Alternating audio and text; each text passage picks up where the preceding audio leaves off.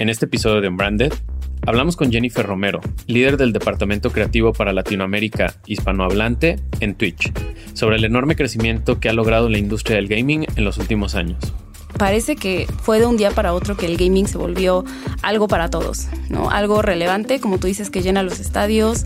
Y la verdad es que ahorita eh, la industria del gaming genera más revenue que la industria de la música y la industria del cine juntos. También platicamos sobre lo complicado y especializado que es el marketing para los esports, ya que no todo se trata de premios y torneos, y se debe planificar bien qué se puede hacer con los jugadores y sus audiencias. Un jugador de Dota de International en los años pasados ganaba más que Tiger Woods, ganaba más que Djokovic. O sea, algo que es muy impresionante ver es cómo ha crecido el mundo de los esports a nivel profesional y que, por ejemplo, cuando hablamos de marketing, que una marca se acerca y nos dice, oye, es que yo quiero hacer algo con justo los jugadores o quiero hacer un torneo, yo siempre les pregunto y les cuestiono, pero ¿por qué? Es como si tú llegaras con alguien de fútbol y le dijeras, bueno, yo también quiero hacer mi mundial. ¿Tú quién eres como para hacer esto? ¿Qué tanto le vas a poner? O nos dicen, por ejemplo, no, pues el premio pueden ser unas computadoras. Y dices, bueno, estas personas ya tienen computadoras, ya tienen equipo. Además, Hablamos de que en la industria del gaming no es necesario ser un jugador con grandes sumas de dinero o ser el mejor en algún juego. A veces solo se necesita ser un jugador con buen contenido o contar con una energía contagiosa para la audiencia. Ibai realmente como que quizás no es, digámoslo en el sentido clásico, un gamer así bueno, que tiene gran performance o que pasa todos los juegos en el nivel más difícil, sino que Ibai lo que tiene muy bien es que es un gran host, es muy bueno entreteniendo, es muy buen creador de contenido y él se ha encargado de hacer los mejores eventos que hemos tenido en los últimos años para streamers. Branded un espacio para compartir lo mejor del marketing y aprender de los expertos, con Alex Gersberg, Berna Pavón y Jerónimo Ávila. Bienvenidos a Unbranded, un podcast de marketing. El día de hoy platicaremos del marketing dentro del mundo del gaming. Yo soy Jerónimo Ávila. Y yo soy Alejandro Gersberg. Y hoy tenemos de invitada a Jennifer Romero, quien es líder del Departamento Creativo para Latinoamérica hispanohablante en Twitch la plataforma número uno de live streamings en el mundo y uno de los principales medios para la comunidad gamer. Con un pasado en el mundo de la publicidad como planner en Leo Burnett y un gran conocimiento de la cultura popular, es una persona que conecta perfectamente el mundo gamer con la actualidad en pleno 2022. Bienvenida, Jen. Gracias, Alex. Qué gran intro. Aprobadísima. Pues estoy muy contenta de estar aquí, gracias por la invitación. Eh, aparte vengo a hablar de lo que más me gusta, no solamente es mi trabajo, sino que es mi hobby, es mi obsesión, que es el mundo del gaming. Y pues nada más dar el pequeño disclaimer que me piden de que todo esto es a título personal, todo lo que vamos a platicar, todo lo que les voy a contar. Y ya, con eso podemos empezar. ¿Por dónde quieren empezar? Perfecto, luz verde. Oye, pues a mí me encanta Twitch y lo que ha logrado en tan pocos años en el mundo del streaming, en el mundo del gaming y también yo que llevar pues lo que hemos vivido tantos años los gamers, pero como al mundo, ¿no? Al mundo del entretenimiento. Y hoy a mí me sigue volando la cabeza ver estadios en Asia lleno de jugadores de esports, ¿no? Con 80, 120 mil personas viendo jugar a alguien, ¿no? O sea, uno pareciera que el gaming, si uno no juega, no, no eres gamer, pero pues hoy hay tantas personas allá afuera viendo a sus streamers o a sus gamers favoritos. Y pues Twitch es la plataforma por excelencia para eso. Pues para quien nos escucha, que a lo mejor nunca ha hecho un stream o nunca ha entrado a Twitch a jugar algo. Cuéntanos un poquito más de la plataforma, de estos números que son muy impactantes, de cuánta gente se conecta todos los días, qué personas, de qué edad. Uno piensa que solo son niños de 13 años y no es cierto, hay gente de todas las edades. Danos una pequeño one-on-one de Twitch. Un overview. Pues sí, mira, creo que lo, primero que mencionas es ah, muy impresionante porque parece que fue de un día para otro que el gaming se volvió algo para todos, ¿no? Algo relevante, como tú dices, que llena los estadios, en donde se están rompiendo récords todo el tiempo de, por ejemplo, gente que está viendo al mismo tiempo, en este caso en el live stream. Y la verdad es que ahorita eh, la industria del gaming genera más revenue que la industria de la música y la industria del cine juntos, ¿no? Entonces... Juntos, juntos, juntos. Juntos. O sea piensa en todos los artistas, mal. algo están haciendo mal. No, o sea, la verdad es que esto es algo que nosotros de entrada siempre le mencionamos a los clientes, ¿no? O sea, es date cuenta de que esto ya no es un nicho, porque yo llevo muchos años trabajando en marketing, llevo muchos años trabajando en publicidad y normalmente gaming hace unos años se veía como un, algo muy de nicho, ¿no? Y nos decían llegar o hablarle a los gamers es un hobby más, ¿no? Es una cosa muy chiquita, es una esfera, un, touch point, digamos, ¿no? O sea, para gente que le gusta muy, cosas muy específicas y ahora nos damos cuenta de que la tecnología ha hecho que esto se vuelva eh, algo general, ¿no? O sea, ya tenemos gente que juega con su celular, ya no tenemos esa barrera que quizás antes tenían nuestros papás que decían, pues para jugar tengo que comprar una consola, tengo que aprender a usar el control y que era una barrera de entrada pues bastante complicada al mundo del gaming. Hoy yo desde mi celular puedo jugar Candy Crush y ya soy un gamer. ¿no? Hoy yo puedo eh, comprar una PC y descargar cualquier tipo de juego. Por ejemplo, eh, no sé si recuerdan cuando se empezó a poner de moda todos estos juegos de Facebook de Farmville, ¿no? Aquí ya estoy revelando mi edad. Yo pensé que ibas a decir cuando agarrabas en la computadora y jugabas eh, el de las bombitas. Ah, sí. Esos también son gamers, ¿no? Esos también son Ruquillos, gamers, ¿no? Somos ruquillos, pero... De hace mucho. Ahí tú estás, tú estás revelando tu edad, Sí, Alex. sí, sí, pero gamers al final. O había uno de esquí que tenías que pasar entre las banderitas. ¿sí? Exactamente. Era offline, pero... El buscaminas. El buscamina, sí. Sí, no, la verdad es que creo que el avance tecnológico ha permitido que la gente en general em- entre al mundo de, gaming, entre al mundo de los videojuegos. Y en este caso, algo muy interesante eh, de Twitch es que Twitch es una plataforma de live stream, como bien decías. ¿Qué es lo que hacemos en Twitch? Twitch, ¿cómo nace? Twitch nace en el 2011 y originalmente Twitch es un experimento de un chico que se llamaba Justin. Y Justin lo que hizo es que él eh, quiso, de repente un día, dijo, ¿qué, qué pasaría si yo empezara a hacer un streaming en vivo de toda mi vida? De todo lo que me está pasando en mi día a día. Y dijo, pues vamos a ver qué pasa, ¿no? Abrió su página, justin.tv, y empezó a hacer live stream de su vida. ¿En su celular? Eh, no, en su computadora. Y entonces él le compartía a la gente en vivo, ¿no? O sea, que esto es lo que está pasando. Tenía ahí un chat para que la gente le estuviera comentando. Y él se dio cuenta de que cuando la gente más se quedaba a verlo era cuando jugaba videojuegos.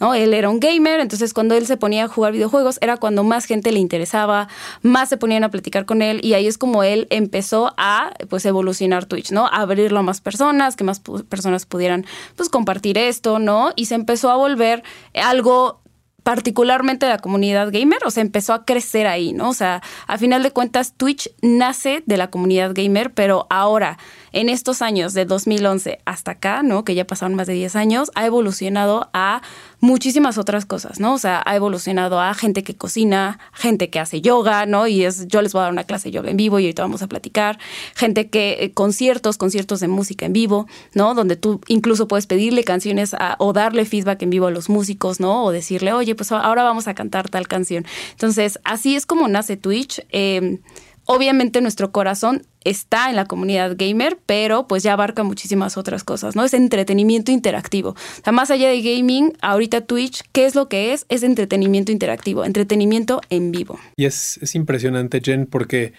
la gente de la comunidad de marketing yo creo que va a empatizar con lo que voy a decir, pero cuando estás detrás de una marca, empiezas a escuchar esos, esos grandes números y, y esas provocaciones de el gaming ya no es chiquito, ya no es un passion point, es algo donde están todas las edades, todas las audiencias, hay varias audiencias y, y- y me acuerdo perfecto que como marca intentas meterte y llegas como a cualquier lugar desconocido, pues como alguien que no tiene ni idea de lo que está haciendo ahí. Y una de las cosas que más me sorprendió cuando quisimos llegar a Twitch viniendo de, de- de no tener ni idea de lo que pasaba en Twitch, haber- habiendo visto algunos streamings, pero, pero queriendo entrar como marca, es que nos dimos cuenta que en el mismo mundo del gaming existen varias audiencias y lo que a mí en lo personal no me deja de sorprender es que nosotros contratamos a varios gamers para ser parte de la campaña. Lo primero, y esto como anécdota, fue una pareja que los invitamos a un Super Bowl y hicieron algo similar a lo de Justin, pero muy actual. Vamos a abrir un live streaming y vamos a ir de shopping y la gente nos va a decir qué deberíamos de comprar cada uno de los dos. ¿no? Yo no podía imaginarme cuánta gente se podía conectar a una pareja de shopping. no sé si era el, el bias de que yo Claro. no disfruto tanto el shopping con, Sí. ¿no? En pareja, pero no sé. Eh, y ya estando en el viaje, en la acción sucediendo, la gente conectada, me entero en ese momento que nosotros no contratamos ni cerca a los mejores gamers en su juego. O sea, no son ni top 10. Y entonces la reacción fue decirle a la, gente del equipo de la marca, oigan, sí saben que, no sé, en el fútbol es como si hubiéramos contratado a un güey que ni juega ni, ni, ni de cambio, ¿no? Y dijeron, sí, sí, pero es que no, no, es por su no es por su calidad de juego, es por cuánta gente los ve jugar. Y en ese momento para mí fue como una explosión en la cabeza decir, trajimos a dos gamers que no son los mejores en su juego, pero la gente los disfruta ver jugando. Entonces ahí fue el momento en el que nos dimos cuenta, yo en lo personal me, cayó un 20 enorme de, están los profesionales, los que están en el estadio que decías tú, Jero, pero también están los que la gente disfruta ver jugar porque son muy cagados mientras juegan, pero ni siquiera son buenos. Entonces, cuando dices entretenimiento, ese fue el, verdadero momento en el que yo me di cuenta que Twitch tiene clarísimo lo que es el entretenimiento y cómo las audiencias pueden decidir qué quieren consumir y resulta haber una audiencia que está muy interesada en ver a la gente jugar y divertirse. De hecho, uno de los gamers que llevábamos decía, no solamente soy malo, a veces tengo que perder porque a la gente le gusta cómo reacciono cuando pierdo. Entonces, creo que cuando hablamos de entretenimiento y de gaming, tenemos todos, sin importar la edad, pero si no eres un gamer nato que todos los días estás ahí metido, tenemos muchísimas, muchísimos sesgos de lo que creemos que es. Y, y para mi sorpresa es en el, en el mundo gamer se abren tantas verticales que te sientes un ignorante por completo. Y tocaste un punto del que me encanta hablar porque hablando del mundo gamer ahorita es decir como hablar de entretenimiento en general. Es tan grande el mundo del gaming que sí, como dices, es diferente. Por ejemplo, cuando hablamos de esports, que cuando hablamos de esports estamos hablando de gente que compite a nivel profesional, de eh, personas que se dedican todo el día a jugar y que su objetivo es realmente ganar en el juego, competir contra otros, ir a ganarse estos premios, que ahorita eh, algo, algo muy impresionante es que por ejemplo, el último, uno de los eh, competencias de esports más importantes es de un juego que se llama Dota 2.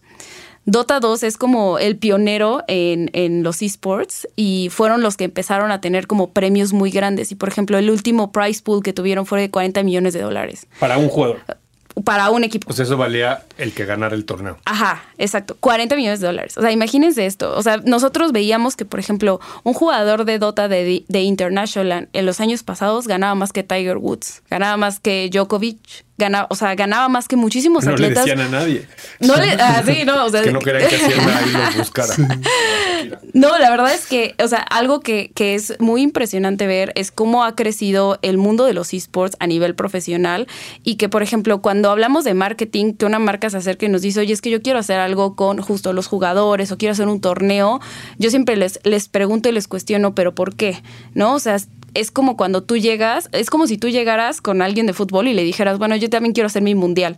Y tú dices, bueno, pero la FIFA se encarga del mundial y hay muchísimo dinero y muchísima organización. Exacto. ¿Y tú quién eres como para hacer esto? ¿Qué tanto le vas a poner? O nos dicen, por ejemplo, bueno, pues el premio pueden ser unas computadoras. Y tú dices, bueno, estas personas ya tienen computadoras, ya tienen equipo, ya tienen eh, alguien que los respalda, ¿no? No sé si tú ubicas cuánto cuesta una tarjeta gráfica de una computadora gamer, pero cuesta dos mil dólares de repente. Sí, no, es, entonces no te quieres ganar una computadora que sea peor que la tuya, ¿no? O sea, ¿qué vas a hacer con eso? Exactamente, exactamente. O sea, tú dices, bueno, esas, las personas que, que compiten eh, ya a ese nivel, la, la realidad es que eh, pues ya están en otro, digamos que en otra gama, ¿no? O sea, tú tienes que pensarle muy bien cuando llegas eh, y quieres hacer publicidad o quieres hablar con la comunidad gamer y quieres meterte al mundo de los esports, porque eso es negocio muy serio, ¿no? Y no necesariamente es el entretenimiento que nosotros vemos en Twitch con streamers, como bien dices, que quizás no son gamers que ganan torneos. ¿no? O sea, no son gamers que se van y ganan los 40 millones de dólares. Pero ganan audiencia. Exacto, lo que son ellos son creadores de contenido. ¿Cuáles son de los más grandes? Un poco para evangelizar aquí, Alex. O sea, Ibai es uno de los más grandes que seguro ubicas perfecto, Alex.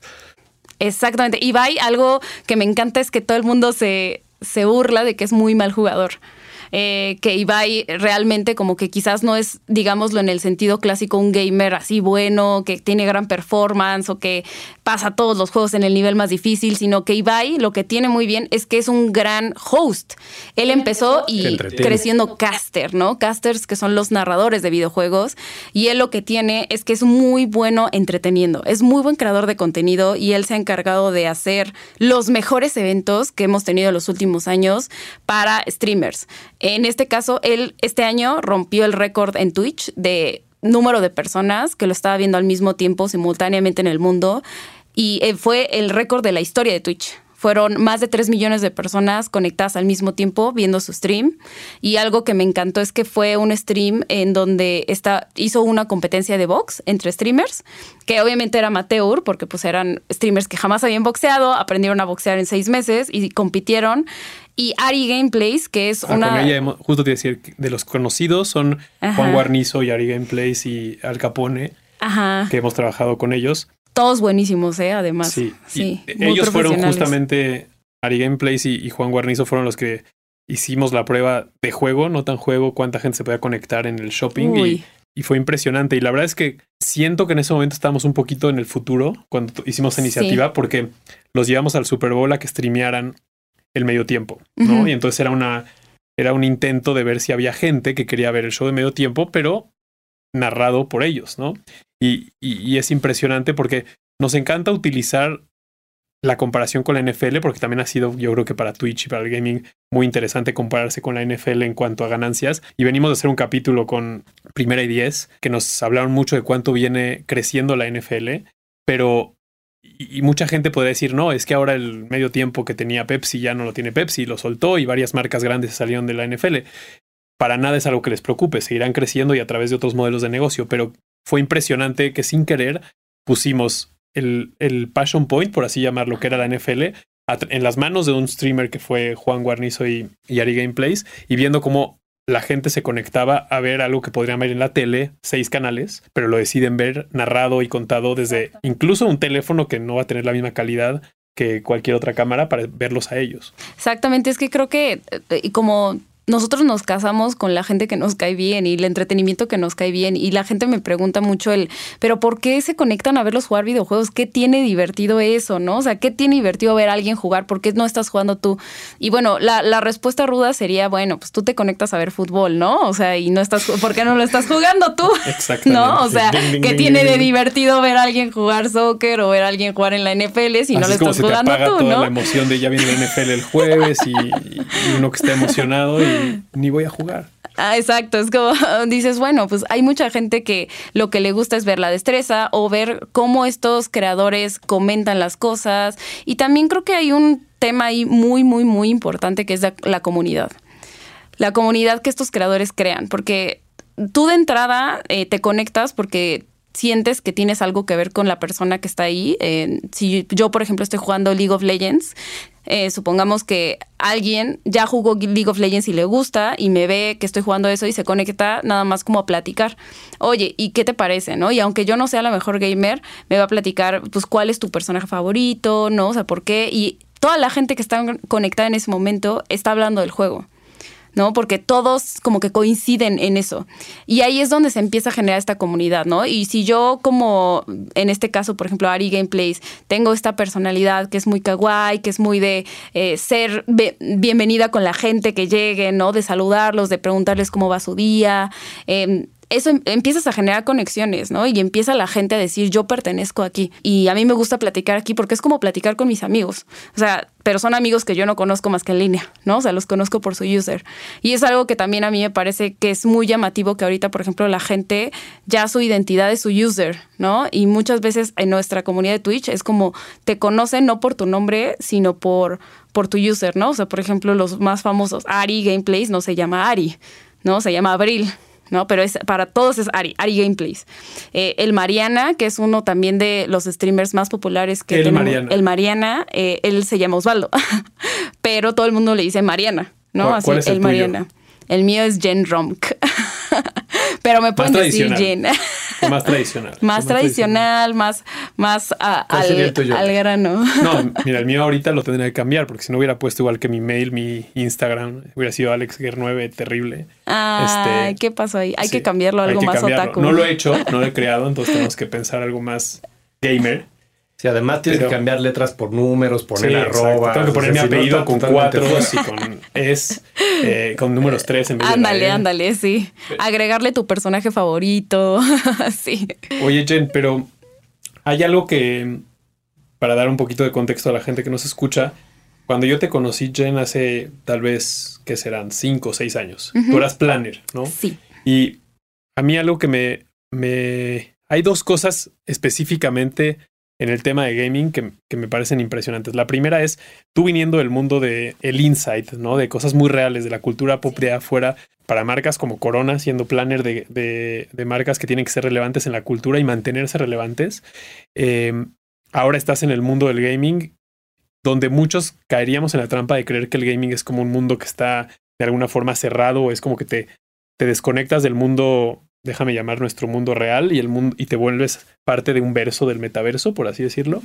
Eh, y, creo que tú eres un ejemplo claro de que no estarías donde estás hoy parada si no tuvieras esa capacidad de que te dio el planning o que tienes en el mundo de la, de la mercadotecnia de poder entender cuál es un verdadero insight, qué insight es real y, es replicable en una audiencia grande. Y a mí ese fue el, una de las cosas que me llamó más la atención cuando veo que un perfil tan completo como el tuyo en el mundo del marketing que pudiera estar ayudando a crear planning para montones de marcas directamente, traes eso a, a una plataforma y obviamente conectado con el gaming, pero, pero rompe ese estigma de que son mundos separados. Creo que es al revés, es un mundo que se nutre del de allá afuera para que llevarlo ahí se generan mundo. ahora los insights. Exactamente.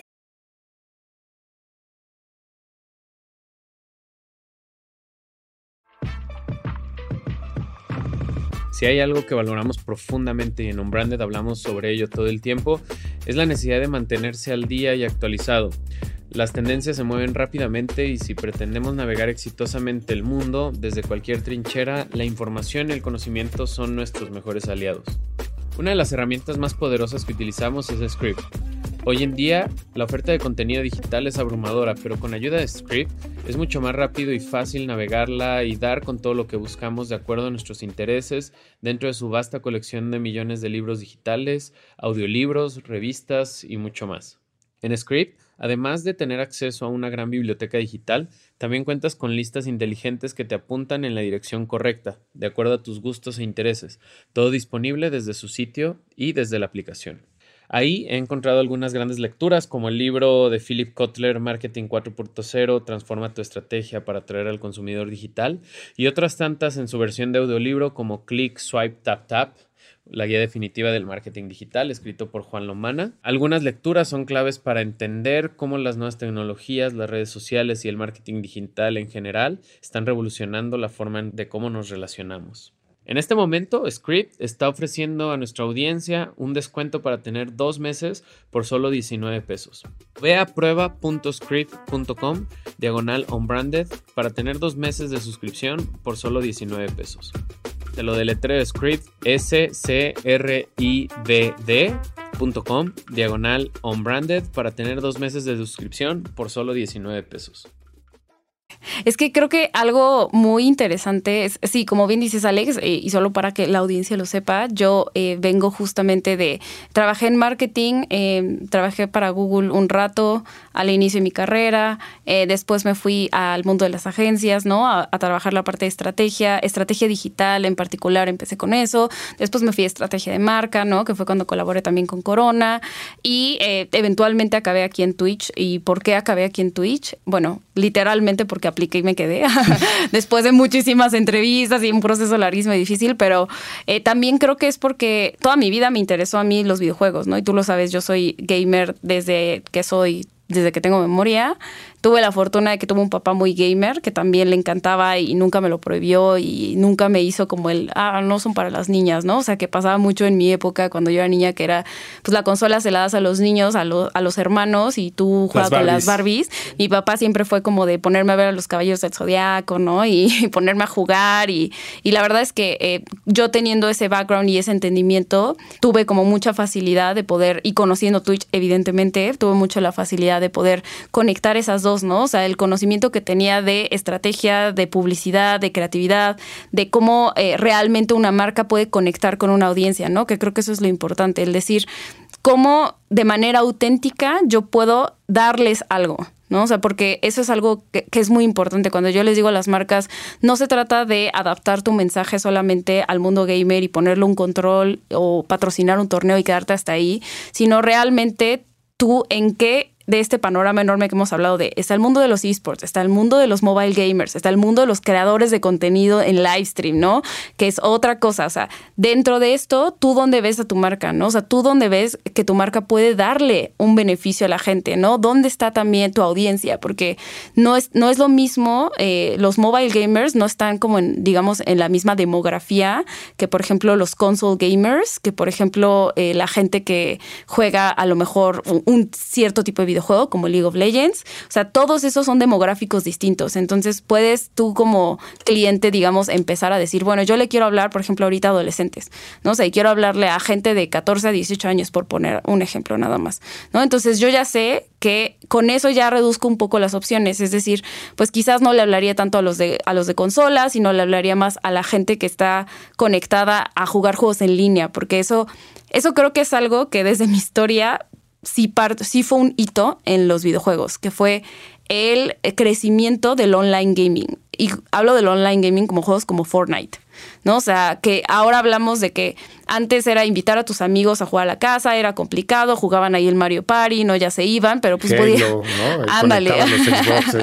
que podías hacerlo muy de vez en cuando, pero ahora el online gaming es un lugar y eso es lo que, lo que creo que es como adaptar un poco tu mente. Y es un punto de encuentro. O sea, yo retomaría mucho este tema de las comunidades. Es un bar. Ah, es un bar, exacto. A, mí me impresiona mucho ver a los personas, no sé, este 16, 18, que pensarías que quieren ir a los bares por primera vez y lo que hacen es jugar, sentarse a jugar.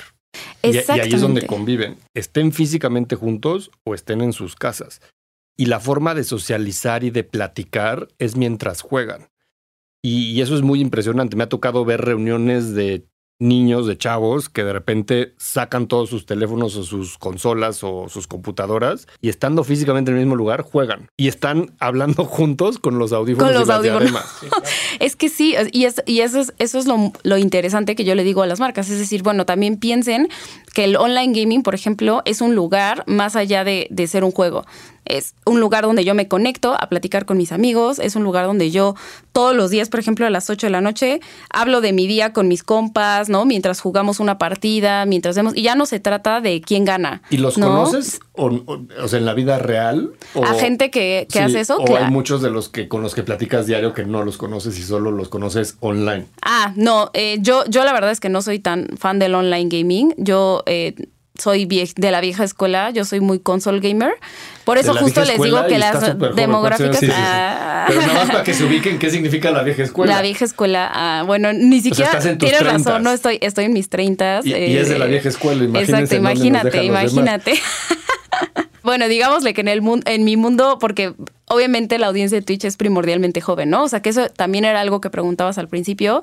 Eh, la mayoría o el gran volumen, digamos que como aproximadamente el 70% de la audiencia de Twitch es gente joven, es gente de menos de 35 años. Entonces sí tenemos una audiencia que pues llegan, por ejemplo, a hablarme eh, o he platicado con streamers que tienen 21 años y yo digo, ¡Ah! que yo, ¿qué hacía yo a los 21? Ya fue hace mucho tiempo, ¿no? O sea, yo estaba estudiando en la universidad así y ellos ya están ganando muchísimo dinero, ya se están pagando sus departamentos ya están pues con trabajo formal de creadores de contenido, ¿no? Y ahí es donde yo digo, wow, es que si hay toda una nueva generación detrás de mí que ha tenido como por ejemplo la posibilidad de hacer esto, de hacer esto su vida, de hacer esto su trabajo y de hacer de los videojuegos su trabajo, ¿no? O sea, que eso es algo que yo soñaba, ¿no? O sea, cuando era chavita, así de cómo puedo hacer de los videojuegos mi trabajo. A, mí me gustaría regresar a dos puntos que tocaste. Uno es esta generación Z que de repente en todos los briefs de las marcas quieren conectar, no saben cómo conectar y pues están en plataformas como Twitch todo el día, todos los días.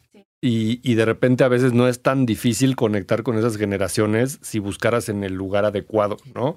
Y entendieras lo Las que... necesidades adecuadas. Y, y, solo hay que observar su estilo de vida, Alex. O sea, yo creo que hoy, si tú ves, eh, hemos hablado muchas veces en On Branded de, de, de, este tema de la competencia por la atención, por el tiempo de las personas, ¿no?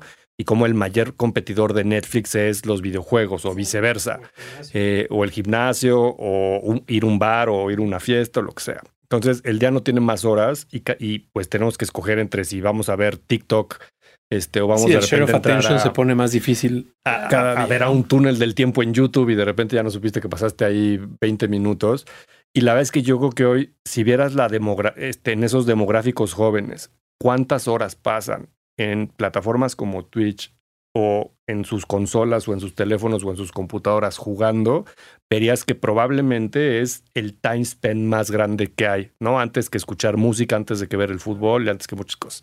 Entonces, cuando las marcas quieren conectar con estas generaciones jóvenes, lo que tienen que hacer es primero ver en dónde están pasando su tiempo. Y tantito que lo observaran, se darían cuenta que el gaming es un lugar muy, muy relevante en términos de passion points o de, o de entretenimiento, como lo queramos etiquetar, ¿no? Y lo segundo es el tema de la data. Pues a lo mejor no mucha gente sabe, pero Twitch es, es, es, es, de Amazon, el rey de la data.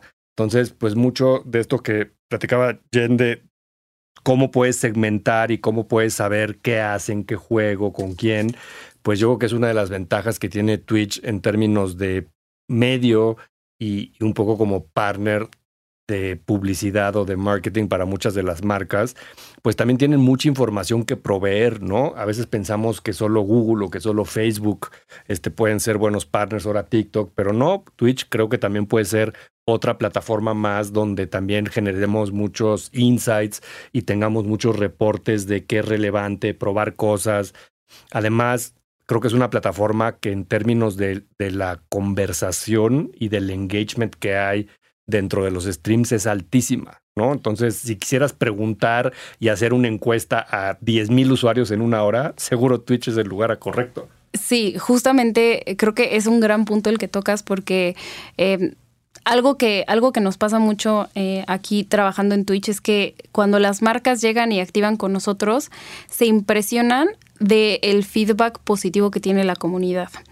¿Por qué? Porque nosotros somos una plataforma de creadores. Punto. Nosotros eh, activamos a través de los streamers eh, y también es un shock primero para las marcas decir, por ejemplo, ¿cómo voy a hacer yo, yo que estoy acostumbrado a tener mi eh, film de un minuto que está súper guionado, editadísimo, muy cuidado? ¿Cómo me voy a animar a hacer dos horas de contenido, porque es más o menos lo que nosotros les recomendamos, ¿no? Es como de si vas a hacer un live stream, esta gente está acostumbrada a, aprender live stream y streamear seis horas. Y eso no es nada, ¿no? O sea, es, es normal. Y la gente está acostumbrada a conectarse y pasar dos horas ahí viendo, ¿no? Entonces, nosotros decimos, oye, pues vas a hacer algo de dos horas y lo primero que, que recibimos es como un shock así de, ¿qué va a pasar, no? ¿Qué vamos a hacer en todas esas dos horas? Dame una escaleta, minuto a minuto, pero ¿qué? Y nosotros decimos, no, o sea, es que aquí el entretenimiento en vivo se trata de autenticidad y tienes que soltar, ¿no? O sea, porque no, no, no es un contenido que es 100%, si está guionado, se va a sentir falso, la gente lo va a notar y lo va a rechazar. Y nuestra audiencia y la audiencia joven es fan y hemos visto esto a nivel, como bien dices, data, que lo que les gusta es la autenticidad de los streamers, es ver su cara realmente cuando hacen un unboxing y abren y ven el producto y lo comentan y dicen qué es lo que les gusta y les preguntan, o sea, sentir como esa autenticidad, eso es lo que quieren, ¿no? Estas audiencias jóvenes. Y también otra cosa que creo que, creo que es interesante es el tema de la interactividad, ¿no? O sea, tú estás en vivo y al estar en vivo tú puedes ser parte del contenido y yo como persona que lo está viendo puedo modificar qué es lo que está pasando. Yo le puedo decir al streamer qué es lo que quiero que juegue, qué es lo que quiero que comente, puedes poner una encuesta en ese momento, qué les parece, ustedes por ejemplo, si tenemos cinco productos, cuáles cogerían y en ese momento tú estás viendo el feedback de las personas y la mayoría del feedback que tiene nuestra audiencia es positivo. ¿Por qué? Porque cuando yo marca, voy y patrocino un creador, yo le estoy dando a ese creador la posibilidad de que siga creando contenido.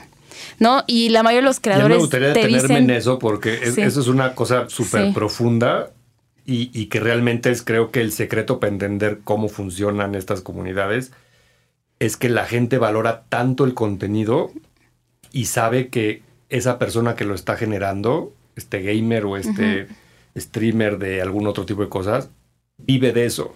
Entonces, cuando llega una marca a darle de comer o apoyar a que siga siendo ese hobby o esa profesión este creador, la gente así les aplaude a esas marcas, ¿no? Te lo agradecen muchísimo y... Y aunque interrumpas, ¿no? O sea, como que a veces en el marketing dices, oye, es que va a entrar la marca presentado por pero y, yo así como tú decías la pausajero, yo, yo me iría ahora que pareciera como un este, estrategias para hacer marketing en los videojuegos, yo me, yo, yo en lo personal era muy ajeno a los videojuegos, muy ajeno. O sea, yo jugué toda mi vida FIFA y Madden, ¿no? Que siguen siendo videojuegos, pero, pero se quedan en un ramo 100% eh, del, deporte, ¿no? Eh, y yo como gamer sentía una desconexión total con cualquier otra cosa que tenga que ver, incluso este Halo, peleas, lo que sea, para mí automáticamente como que el género ya no me conectaba. No sé por qué, gamer raro, bizarro. Digo esto porque uno de los mayores contenidos, y no, quiero hacer publicidad de Netflix, pero uno de los mayores momentos como alguien que está detrás o estuvo detrás de una marca y ahora eh, tiene que tener una visión marca, eh, audiencia y, medio, este fue el de el, contenido que se llama High Score en Netflix, un documental de videojuegos. No quiero spoilerear mucho, pero cualquier persona que quiere entender los videojuegos y que está lejano, como yo me sentía, es excelente contenido porque hubieron dos cosas sin, sin spoilerar demasiado, pero que me volaron la cabeza. La primera es que existió un torneo de Tetris donde no había internet, donde no estaba todo conectado. Entonces había gente que se convocaba a, a jugar en una arena a ver quién podía tener mejor score en Tetris y esto tiene muchísimos años, más de 30 años. Este, y existió una línea, otra cosa que me pareció impresionante, una línea de ayuda para pasar niveles este, en Nintendo eh, que, te hablaba, le hablaban a un jugador, a un gamer, a decirle, oye, no puedo pasar este nivel, ¿qué pedo? No, no sé, no sé qué tengo que hacer. Ya llegué y la pared no pasa, ¿no? Y habían especialistas en haber jugado el juego tantas veces que ayudaban, era como un servicio, ¿no? Como un este, call center de ayúdame a pasar mi nivel porque no, no me está dando. Y y como esos dos ejemplos, hay miles de cómo el gaming. O sea, Alex nunca descargó un walkthrough en el internet. llegué tarde, llegué sí, por favor. Pero, pero ese tipo de detallitos, cuando lo ves pasar desde los años 80 y que, por ejemplo, ¿qué, qué, qué necesitó Nintendo en términos de diseño y a quién fue a contratar para crear a Mario, a Mario Bros. y todo el mundo de Mario Bros. Te das cuenta que el gaming solamente tiene más herramientas, tiene más creadores, tiene más cabezas por detrás, pero que desde hace muchos años ya era competencia, no es algo nuevo de los últimos años, ya había gente que quería competir, que quería compartir, que se juntaban a, jugar un juego. Y digo esto porque todos los que estamos en algún punto conectados con una marca, si no sentimos que el gaming es algo que es una pasión personal, tenemos que ir ahí a ver y nutrirnos de eso, como primer paso. El segundo paso creo que es indispensable más que jugar, entender que han hecho otras marcas. Y creo que em, todos los que estamos muy metidos en el mundo festivalero conocemos eh, casos como el de Wendy's, ¿no? De ir a destruir los refrigeradores dentro del videojuego. O los conciertos, ¿no? De llevar conciertos al mundo eh, de los videojuegos. Pero, pero lo que acabas de decir, Jen, me, llama mucho la atención porque es una ley de la vida, no solo del marketing, el hecho de soltar y, dar libertad creativa, ¿no? Es, algo más filosófico del ser humano que solamente el marketing. Pero los que estamos metidos en nuestra marca y nuestro brand world y nuestra obsesión de que nuestra marca es todo, nos cuesta ceder el control. Pero cuando le das el control a un creador, tiene que ver con lo que estaban hablando ahora, eh, no solamente va a recibirlo de la manera correcta, sino estás dándole las llaves de tu coche a alguien que maneja todo el tiempo, ¿no? que se siente cómodo en la pista, que sabe lo que va a hacer con esas llaves del coche. Entonces, muchas veces el error parte de nosotros, brand managers o gente que estamos en el mundo del marketing cuidando, entre comillas, una marca, porque queremos llevar el mundo tradicional de la tele, del comercial de un minuto y el control que te da ese comercial de minuto a un mundo donde no hay ese control a propósito y que el hecho de que no existe ese control le da valor a la gente que está viendo ese contenido, le da valor al creador. Entonces, si entras al mundo del gaming pretendiendo lo que dices, minute by minute, ¿cuándo saber mi marca? ¿De qué color?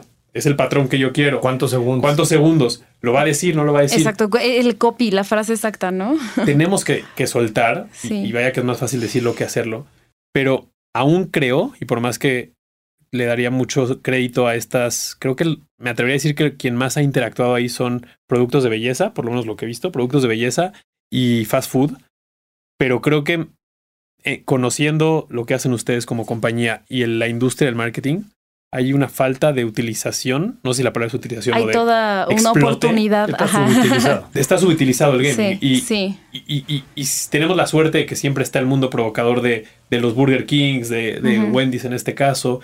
Eh, hay un caso muy famoso de, marcas de, make-up, pero creo que tenemos que dejar de entender como que un, es un hack ir a los videojuegos, porque nos encanta decir a los marqueteros, hay que hackear un juego. Y no es un hack, es lleguemos a un mundo que es más grande probablemente que el o mundo lo más real. básico de quiero las vallas dentro del FIFA como en los estadios. Ah, sí, claro. Es que eh, tocas algo que para mí Da también risa, es pero lo hemos clave. pedido. ¿eh? Ahí, así de- A ver, es que creo que hay una parte que es como justo de awareness, ¿no? Donde tú dices, bueno, sí, o sea, si pongo mi marca en la valla de FIFA o si pongo mi marca en la playera de los ¿Cuántos que van a van jugar ver, no? el Worlds de League of Legends, que lo van a ver millones de personas, pues la gente se va a quedar con ese awareness, ¿no? Pero si tú lo que quieres es a lo mejor como encontrar un posicionamiento, construir a futuro, lo que tienes que hacer es no solamente hackear, sino gamificar un poco el entretenimiento, ¿no? O sea, que creo que esa es otra parte. A ver, danos unos ejemplos que has visto en México, que te ha tocado ver de marcas aquí. A O sea, ver. porque luego piensan que estas cosas nada más pasan en- Estados en- en- en Unidos, Estados- en Londres, en exacto. Nueva York, y no es cierto. Con todo gusto. Mira, una que a mí me gusta mucho es una que hicimos el año pasado, justo con cerveza modelo, que me pareció que es de las cosas. Bueno, para empezar, fue uno el live stream eh, con más audiencia que tuvimos a nivel Latinoamérica patrocinado. Entonces fue todo un éxito. Y lo que hicimos es que esta era una plataforma que era para resaltar los sabores de la comida mexicana, ¿no? Entonces, teniendo eso como challenge de cómo podemos conectar la parte comida con la parte gamer, nosotros dijimos, bueno, hagamos eh, lo que mejor saben hacer nuestros gamers, que es competir y jugar, ¿no? Entonces, ¿qué es lo que hicimos? Hicimos una competencia de comida entre dos, de- dos streamers eh, muy populares en Latinoamérica, que es Juan Guarnizo y el Mariana, y lo que hicimos fue mandarles una caja con ingredientes y sin instrucciones de qué es lo que tenían que hacer, qué es lo que tenían que cocinar. Era de, tú vas a abrir la caja, vas a encontrar cosas y tienes una hora para hacer tu platillo Y eso es como puedas, ¿no? Como le hagas. Ese era el reto, ¿no? De inicio. Entonces, de alguna forma nosotros ahí ya gamificamos el entretenimiento en vivo. Y eso fue lo que streamearon. No sé Eso ahora- fue lo que streamearon, pero había una segunda capa, que es lo que yo también siempre le digo a los clientes, es cuando tú vas a hacer algo en streaming, tú no solamente puedes pensar en lo que está pasando en la pantalla, porque esto no es televisión. Si yo te dijera esto es reality TV, que va a pasar en cualquier plataforma, incluso Netflix y así, pues nada más con eso nos quedaríamos. Pero aquí es, ¿qué va a hacer la audiencia? ¿Qué va a hacer la comunidad? Mientras está pasando la competencia, ellos qué rol tienen. Tienes que pensar en un rol activo porque estamos hablando de que es una plataforma interactiva. Entonces aquí lo que hicimos es que activamos lo que llamamos una extensión, que es como un minijuego que funciona en el overlay del, del streaming, o sea, en la pantalla del streaming. O sea, ¿Dónde el- está el chat? donde está, donde está en la pantalla, donde tú ves así lo que está sucediendo, ahí mismo te sale eh, este, digamos, minijuego y es un minijuego de clics. Entonces te va a aparecer un reto y te va a decir, si juntamos 10.000 clics en menos de un minuto, va a recibir una pista de qué es lo que tiene que cocinar tu creador. Y teníamos conectado Entonces un chef. ayudan a su creador. Exactamente, era una competencia de los creadores cocinando y de las de sus comunidades compitiendo por ver quién era el que tenía más pistas y por lo tanto más ventaja para la cocina. ¿No? Entonces la gente iba haciendo los clics, ya sabes, recibíamos los mensajes de ya se me, se me durmió la mano, ¿no? Pero o sea, colectábamos hasta 4 millones de clics en un minuto eh, para que ellos pudieran desbloquear las pistas del Cuatro chef. millones de clics. Cuatro en un millones minuto. de clics en un O sea, minuto. yo quiero ver qué, cam- qué campaña de performance. Pero tú de puedes tener más de, más de un clic por sí, persona. exacto. O Pero sea, no te importa, o sea, aparecía. imagínate cuatro millones de no, sí, clics. es una sí, cosa- puedes. O sea, ¿qué campaña Imagínate cómo suenan? 4 millones de clics. Ajá, en un minuto. Y eso era, era impresionante porque tú decías, íbamos poniendo como challenge cada vez más grandes de ver cuántos, cuántos más puede, cuántos más puede. Y subíamos la meta y la gente, sus comunidades lo seguían logrando.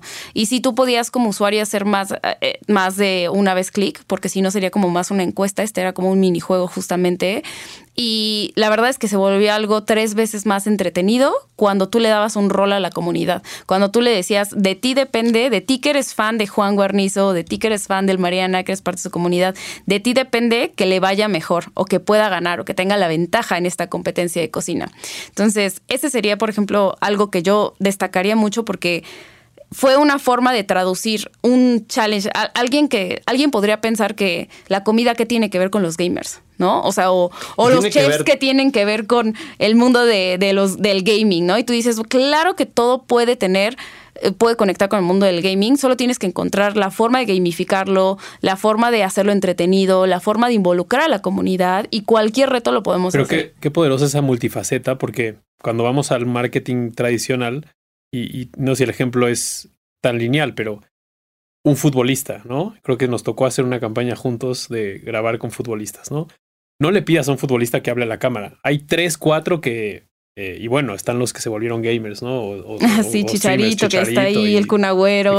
sí. Este, pero, pero fuera de esos outliers, lo normal es que tú le pidas a un jugador de fútbol que grabe un comercial, que te hable a cámara, que haga algo que no sea patear un balón, y era sacarlo de su zona de confort y complicadísimo. Lo impresionante del ejemplo que dices es Juan Guarnizo, que es gamer, lo pones en la cocina, que es una zona completamente desconocida, ajena, Sí, completamente. Y, las credenciales que ganó como gamer, o como streamer más bien, le, le dieron las credenciales de que en la cocina, aunque no tengan idea de hacer unas palomitas en el microondas, ya abriera ese mundo, ¿no? Entonces creo que, eh, y ni siquiera lo quiero llamar gaming, lo quiero llamar más streamer o creador de contenido que, que, que a través de estas plataformas, pues tampoco es que se encerraron a, lo que hacen, ¿no? Como tal vez creo que la generación que nos hizo un poco sesgarnos de lo que puede ser hacerse rico rápido y que, y que todo es una mentira, pues son los influencers o youtubers que crecían de un minuto para otro, pero los sacabas de su zona de confort y no, no necesariamente tienen un buen performance. Pero cuando estos creadores en el mundo del gaming los sacas y tienen este performance, te habla de que también la audiencia los quiere ver fuera de su zona de confort y lo valoran. Y que los aprecian a ellos como, como bien dices, como personas. Y digamos que es como si en mis tiempos Britney Spears yo hubiera tenido la posibilidad de, de, decirle, mandarle un mensaje y que me leyera en vivo, ¿no? O sea, que para mí ella era mi ídola creciendo y era así. Esto, estos son los streamers para las nuevas generaciones. Son sus estrellas. Y algo que me impresionó mucho es que ahora que tuvimos, hubo un evento muy grande de gaming hace unos días que se llamó Gamer Em, y llevaron a streamers para tener meets and greets, ¿no? Diferentes marcas llevaron streamers y, por ejemplo, una streamer muy querida eh, que es increíble que se llama Rocío, Rocío de TA. Em, yo me la, me la topé y le pregunté, oye, ¿cómo estás? ¿No? Y me dice, ah, pues estoy aquí en mi meet and greet. Volteo a ver a mi izquierda y había una fila, pero interminable de gente que estaba esperando a sacarse una foto con ella, conocerla. Y le digo, ¿cuánto tiempo llevas aquí? Me dice, tres horas. Y yo, ¿cómo? Llevas tres horas y todavía te falta. Y me dice, sí, llevo tres horas y sigue, sigue llegando gente. Y yo, cuando lo ves así, porque tú digo, a nivel data ya lo conoces, ya sabes que tiene muchísimos seguidores, ya sabes que tiene... Cuando lo ves físicamente, es cuando te cae el 20 del nivel de estrellas que son estas personas, ¿no? Es estos creadores de contenido. Y sí, como bien dices, Alex, cuando los vemos que cuando lo sacas del cuarto del gaming también funciona, ¿no? Como este caso de Ibai. Ibai que rompió el récord este de millones de personas viéndolo, fue en un eh, no, no fue con algo de gaming, fue tal cual en una pelea de box. O sea, una pelea de box fue, es ahorita el récord más grande de Twitch, ¿no? ¿Cuál es este otro stream que hicieron como una guerra de globos en una sala que también fue?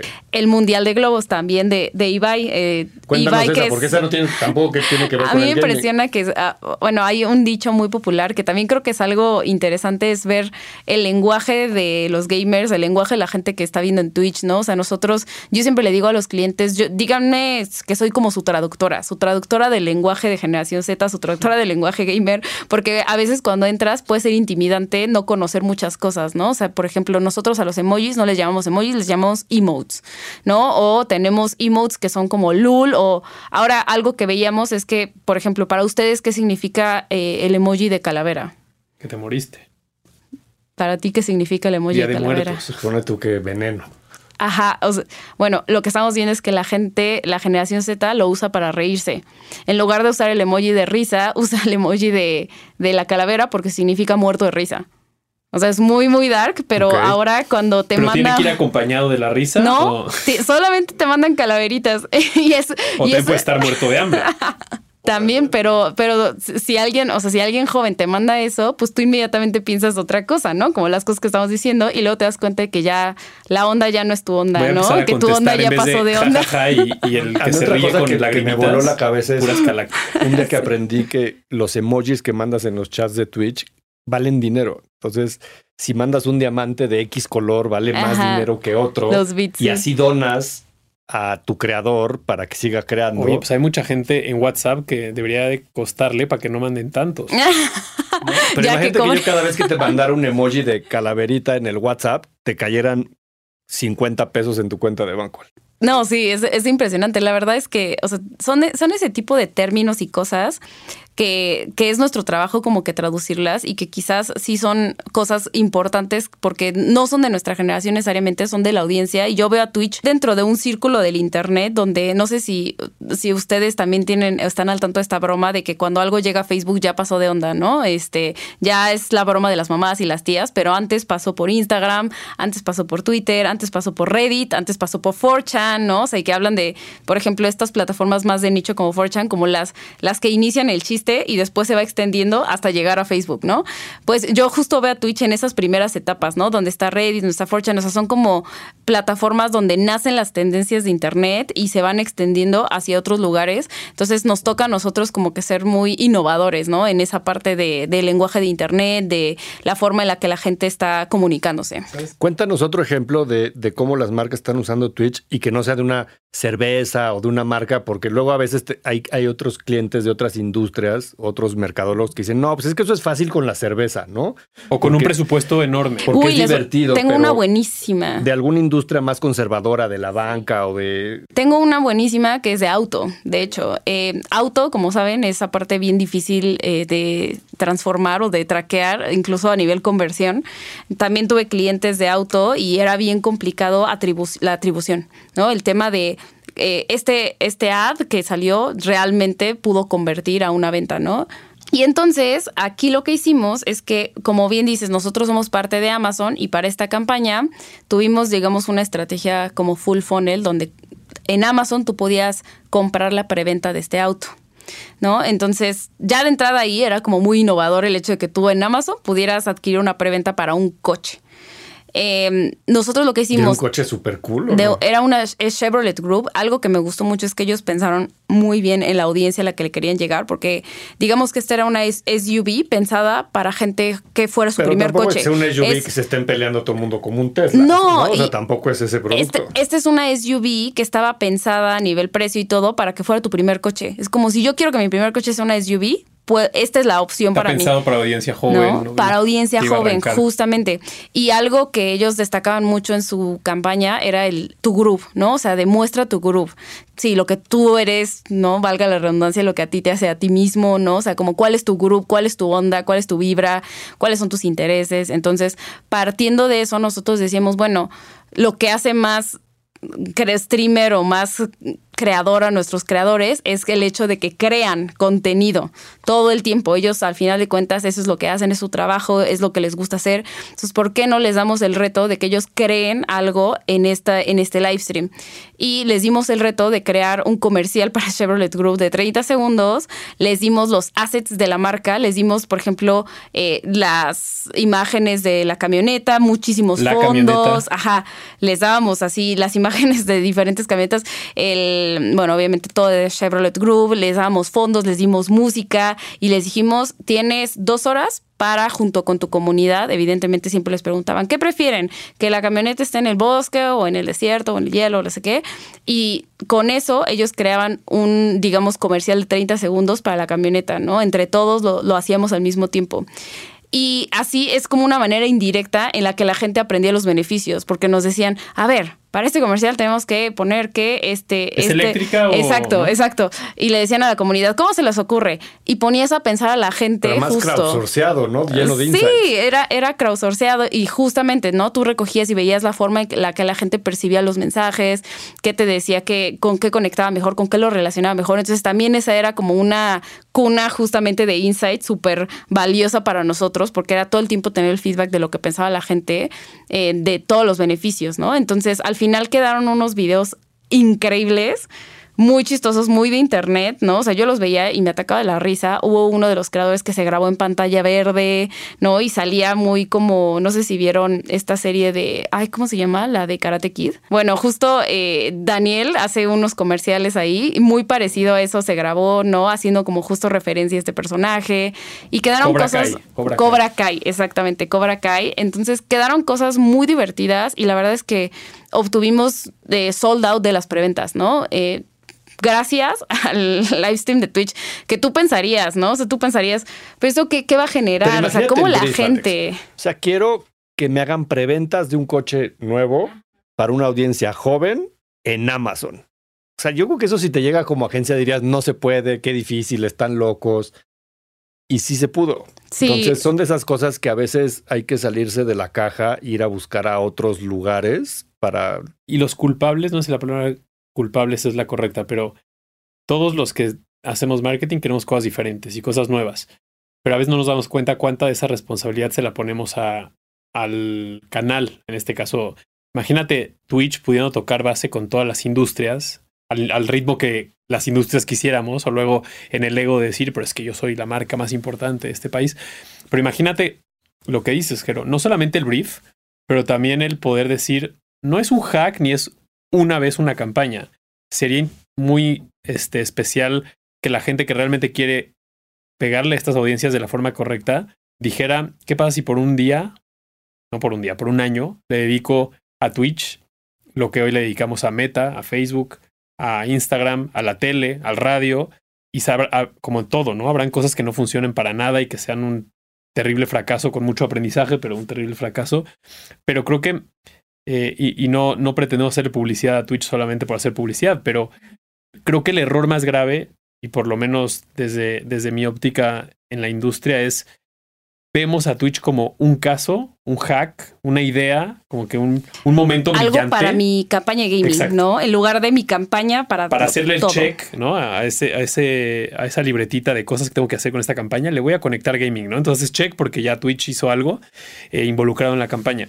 Y creo que si, si realmente apostamos por las audiencias que están en el mundo del gaming, de la creación de contenido y en Twitch, y lo hacemos reiterativo, no nada más como un caso, una oportunidad, un, una idea eh, este, aislada, van a empezar a salir fracasos y cosas muy buenas. Muchos aprendizajes, ¿no? Y, y sobre todo creo que algo muy importante es que las marcas tienen que darse cuenta de que pues los millennials ya estamos siendo viejos y las nuevas generaciones la que va a tener el poder adquisitivo y tú tienes que empezar a ver hacia esa nueva generación, ¿no? O sea, hacia esa generación Z que es la que está creciendo ahorita, ¿no? O sea, que es con la que vas, los que van a ser tus clientes, como a mí me pasaba mucho a inicios de mi carrera que me decían, tú que eres la millennial, dinos, ¿no? Tú que eres la millennial, dinos, Sigue ¿no? Porque todo la el mundo millennial. sigue siendo la millennial, siempre va a ser, la- y seguiré, pero me, justo me era como queremos conectar con los millennials porque ahorita son los que nos van a comprar y es decir, ahorita Marca tú estás en perfecto momento de realmente entender a esta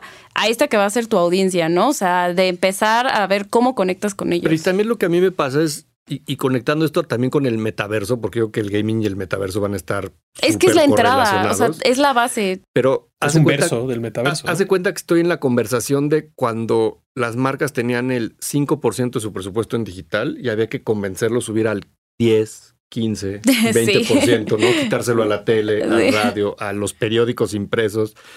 Y yo creo que si de repente hiciéramos el análisis, por ejemplo, de, del presupuesto de medios y el gaming hoy es un porcentaje importante del tiempo de entretenimiento que dedicamos en nuestros días, semanas a, digamos, a jugar o a ver algo que tenga que ver con jugar y repartiéramos sí el presupuesto, yo creo que tendría ya varios puntos de ese presupuesto en términos de- del, del, del o si midieras del- el rating como medimos la del tele. publicitario. Ajá, eh, de acuerdo no, al, al rating y también al Los tiempo. GRPs, ¿no? O sea, porque también si, si tú ves al consumidor por generación, Sí. ¿cuánto tiempo le dedica a ver la tele abierta, la tele de paga, el radio, eh, el digital dividido como quieras, social media, web, leer, revistas, lo que sea? Yo que gaming tiene ahí un pedazo importante.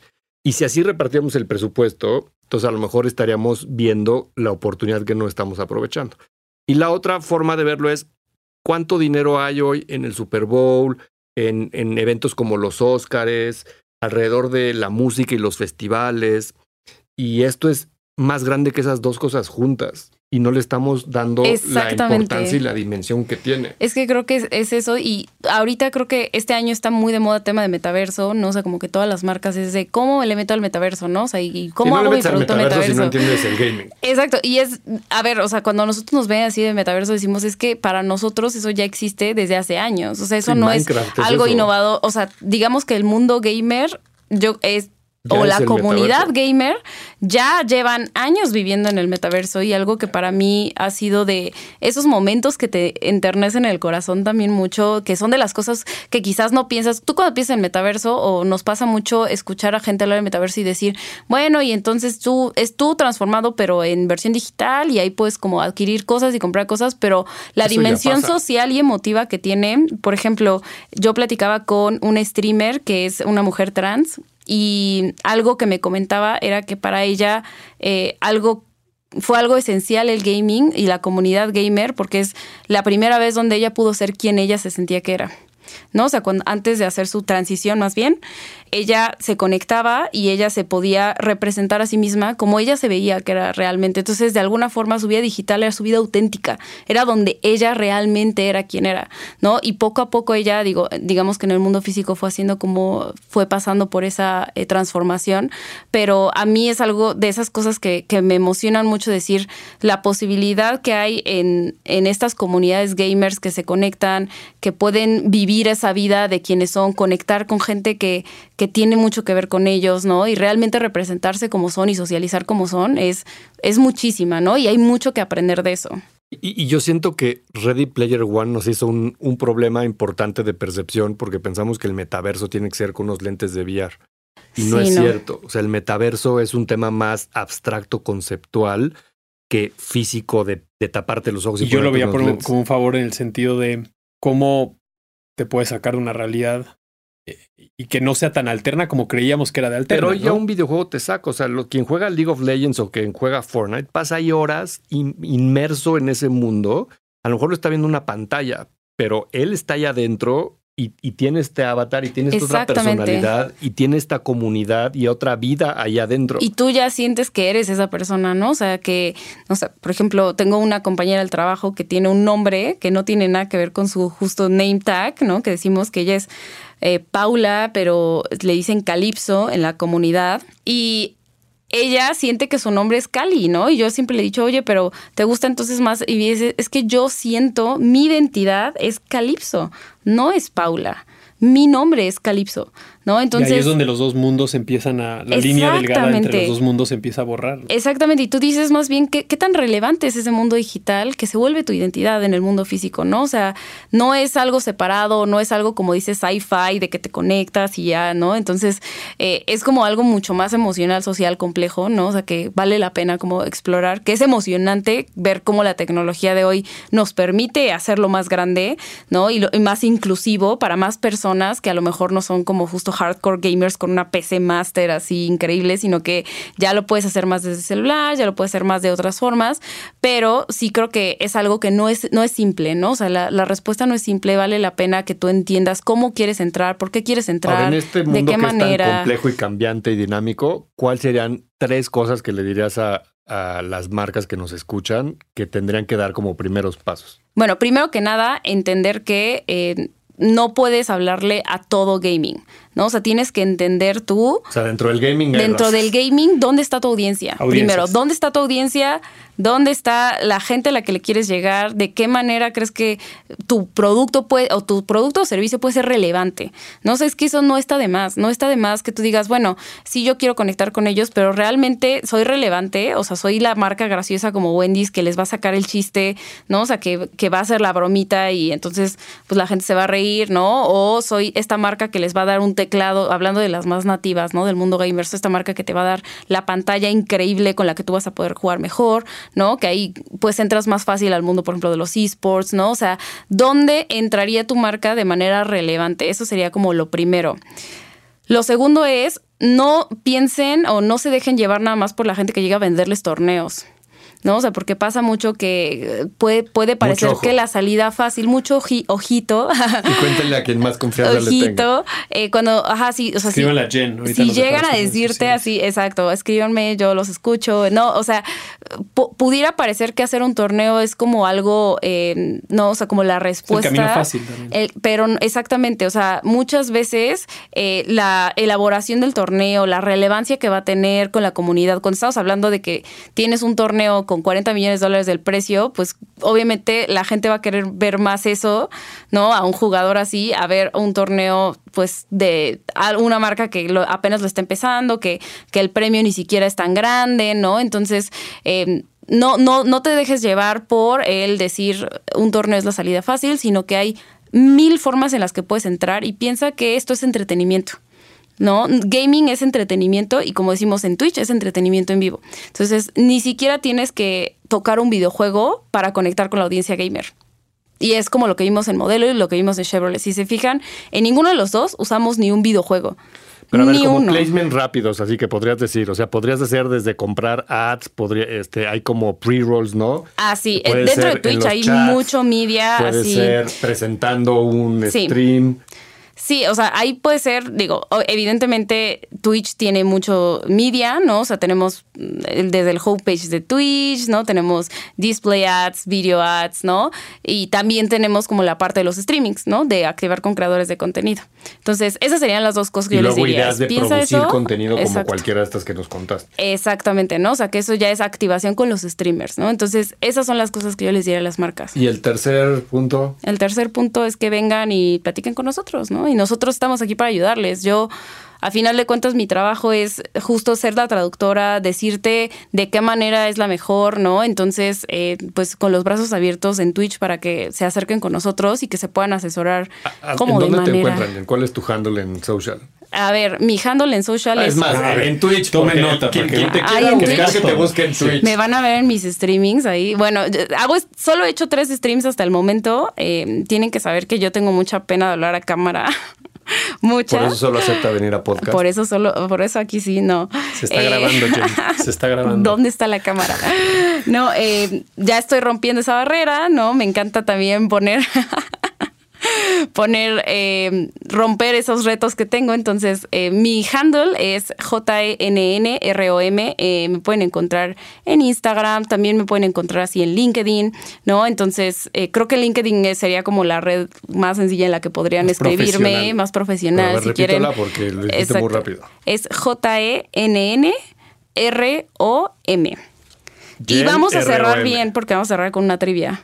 Ok, pero antes de ir a la trivia, Jen, sí. Eh, me gustaría como cliente y también escuchar a Jero como en su día a día trabajando desde una agencia que creo que las agencias, y Jero nos lo dirá, pero son quienes pueden conectar muy bien estos puntos, ¿no? Una agencia puede ser tu mejor amigo o a quien más confianza le tengas cuando tienes interés de, de abrir este mundo, porque aunque tal vez no sean los profesionales en cada uno de los juegos o de cómo funciona Twitch, sí entienden un poco más de lo que se podría llegar a ser, ¿no? Que a veces creemos que sabemos todo y, dependiendo de nuestra industria y nuestra tradicionalidad y nuestra edad, estamos con varios sesgos. Y, no quería dejar de decir desde el lado de, cliente o con, con, la responsabilidad de llevar alguna marca, qué impresionante es una de las cosas que dijiste en términos de inclusión, ¿no? Ahora es uno de los temas que todos están hablando, diversidad e inclusión. Y a veces son temas que, dependiendo de la categoría o la marca, son difíciles de abordar. Eh, ¿Por qué? Porque hay mucho histórico negativo de cómo qué se permitía antes en la sociedad, que no, qué es lo políticamente correcto, que no. Y, y el mundo, como lo acabas de contar, del gaming y de los streamers, nació sin esas reglas, nació en sentirte en comunidad y sentirte cómodo en donde estás, más que por lo que te gusta, por cómo te vistes, por quién eres fuera de la consola es conectar de una forma que, que es más cómoda y que la gente se siente mucho más en confianza y claramente hay más diversidad, hay más inclusión y hay más este, convivencia, eh, no sé si humana porque realmente está a través de una plataforma, pero sí tal vez más genuina porque estás ahí platicando de algo que a todos les interesa por igual, ¿no? Entonces no estás en el juego hablando de... Eh, entonces creo que hay cierta genuinidad, hay cosas que tal vez no, pero pero creo que hay muchas marcas, por ejemplo, que quieren entrar a ese mundo y no saben cómo, ¿no? Y, y, acabas de dejar una pista muy, muy, muy clara para mí de, independiente de la industria, pero es un mundo donde la diversidad viene innata y no tienes que ir a, a, conseguirla. Y como cliente, ese es uno de los remarks que me gustaría antes de tu cierre triunfal. Y el otro es, em, creo que cada vez más los mercados o la gente que nos dedicamos al marketing tenemos que hacer oficial qué tan ignorantes somos de este tema.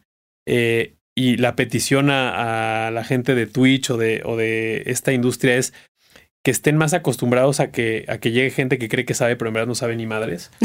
Porque si entras desde esos lentes de es un mundo del cual conozco el 10%, pero el otro 90% no tengo ni idea de lo que es, ni el tamaño que puede ser, eh, es donde vienen las oportunidades. Entonces, más que una junta y un, eh, una sesión para una idea, una No, que se oportunidad. a jugar, Alex. O sea, yo creo Pónganse que, a jugar, como lo hemos pónganse dicho, a si nunca explorar. has visto un stream en Twitch, Ponte a Métete verlo. a ver pues, un stream. regístrate en Twitch, Claro. métete a ver un stream de cualquiera de estos jugadores que platicamos hoy o de mucho, o cual que tú quieras. Pasa una hora ahí, dedícale el tiempo. O sea, yo creo que a Y veces descubre. los mercadólogos nos inscribimos a cursos y vamos a congresos y escuchamos pláticas. Y newsletters. Y lo más fácil era dedicarle una hora de tiempo a descubrir esa plataforma, ¿no? Y entender sea más. Twitch o sea Sí. TikTok o sea lo que sea, ¿no? Es como cuando hemos hablado de los NFTs, ¿no? Y, y que todo el mundo habla de los NFTs o del metaverso. Pues a ver, si tanto quieres hablar del metaverso, cómprate unos Oculus que cuestan 299 dólares y ponte a jugar en el metaverso para que veas que es de O conéctate a un stream de VR chat.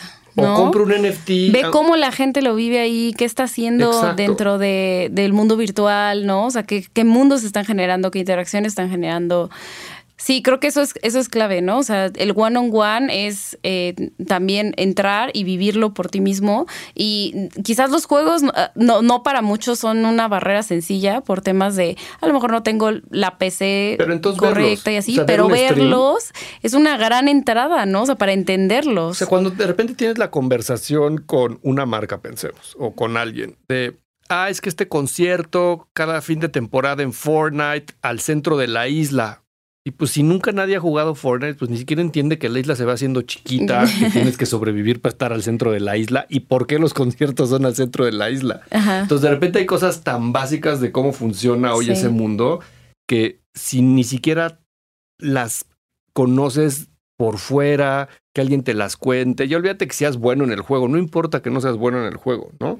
Pero pues tienes que darle al menos el intento a observar a alguien jugar, a preguntarle a alguien que juega y tratar de tú al menos una vez agarrar el control y ver tampoco es tan fácil, ¿no? Porque pues, el multitask de jugar y las armas, pero que no te maten, pero que estés además contando el chiste, pero que te estés además echando unos chetos o unos doritos, este, y ya ensuciaste el control o el teclado. O sea, hay tantos insights y tantas cosas ahí que podríamos aprender desde la observación, ¿no?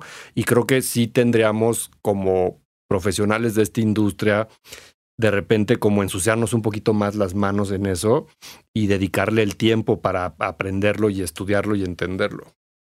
Sí, y tener, como dices, Alex, la humildad de decir, bueno, yo no sé de esto, o sea, o lo que sé quizás sea un poquito de un mundo que es enorme, ¿no? O sea, de un mundo que seguimos descubriendo, que todo el tiempo está cambiando, ¿no? O sea, los videojuegos todo el tiempo están saliendo nuevas cosas, todo el tiempo están saliendo nuevos tipos de juegos, entonces eh, es un mundo bastante rápido, donde de un año a otro eh, la tendencia es otra y, y donde hay que tener humildad, ¿no? Para decir, ah, bueno, quizás de esto no conozco, pero conozco gente que me puede ayudar y guiar, ¿no? En el, en el proceso.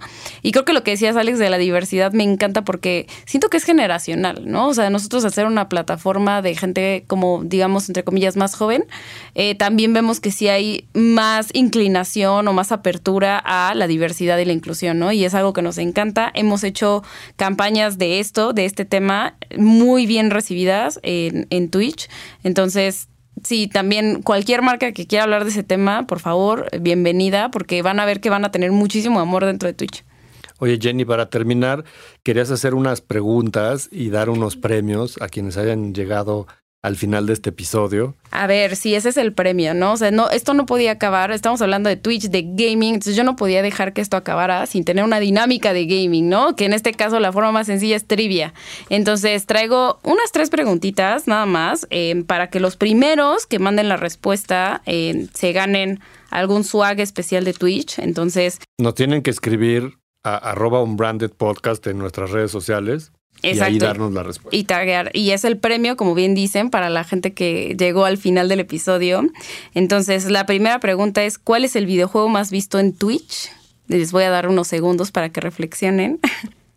¿Cuál es la franquicia de entretenimiento más grande actualmente ¿En el mundo o en Twitch? en el mundo?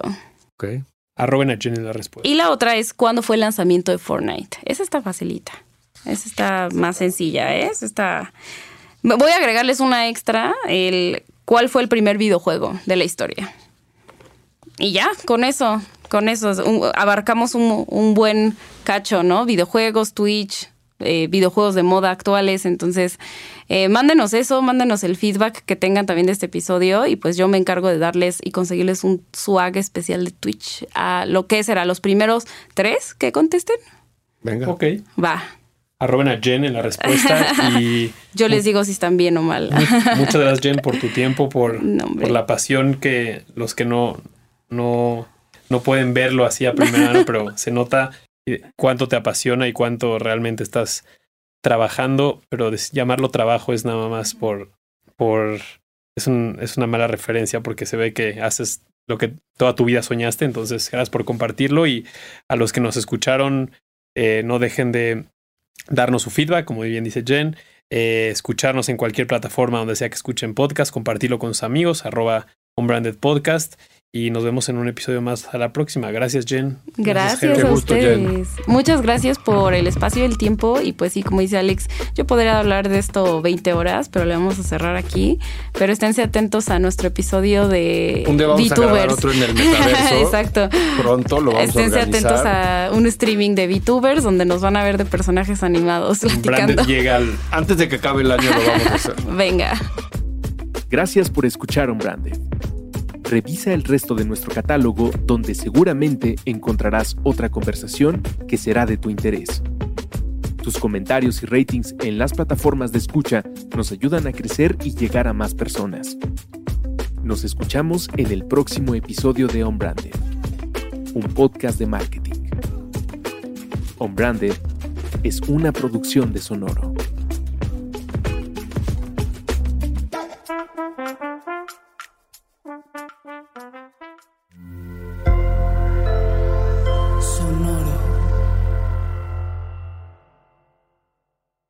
Is Ryan here, and I have a question for you. What do you do when you win?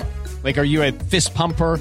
a woohooer, a hand clapper, a high fiver. I kind of like the high five, but if you want to hone in on those winning moves, check out Chumba Casino. At ChumbaCasino.com, choose from hundreds of social casino style games for your chance to redeem serious cash prizes. There are new game releases weekly, plus free daily bonuses. So don't wait. Start having the most fun ever at ChumbaCasino.com. No purchase necessary. BGW. Void were prohibited by law. See terms and conditions. 18 plus.